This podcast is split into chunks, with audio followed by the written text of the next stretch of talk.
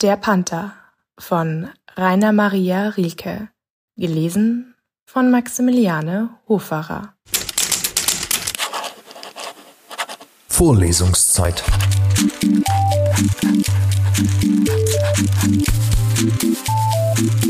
Der Geschichten-Podcast für jede Gelegenheit.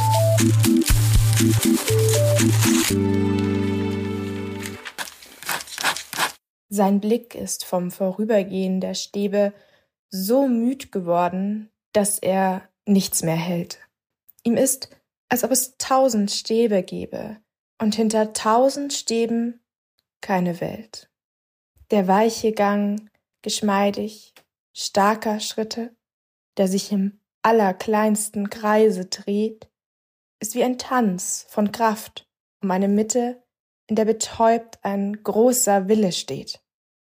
Nur manchmal schiebt der Vorhang der Pupille sich lautlos auf. Dann geht ein Bild hinein, geht durch der Glieder angespannte Stille und hört im Herzen auf zu sein. Vorlesungszeit. Vorlesungszeit ist eine M945 Produktion. Ein Angebot der Media School Bayern.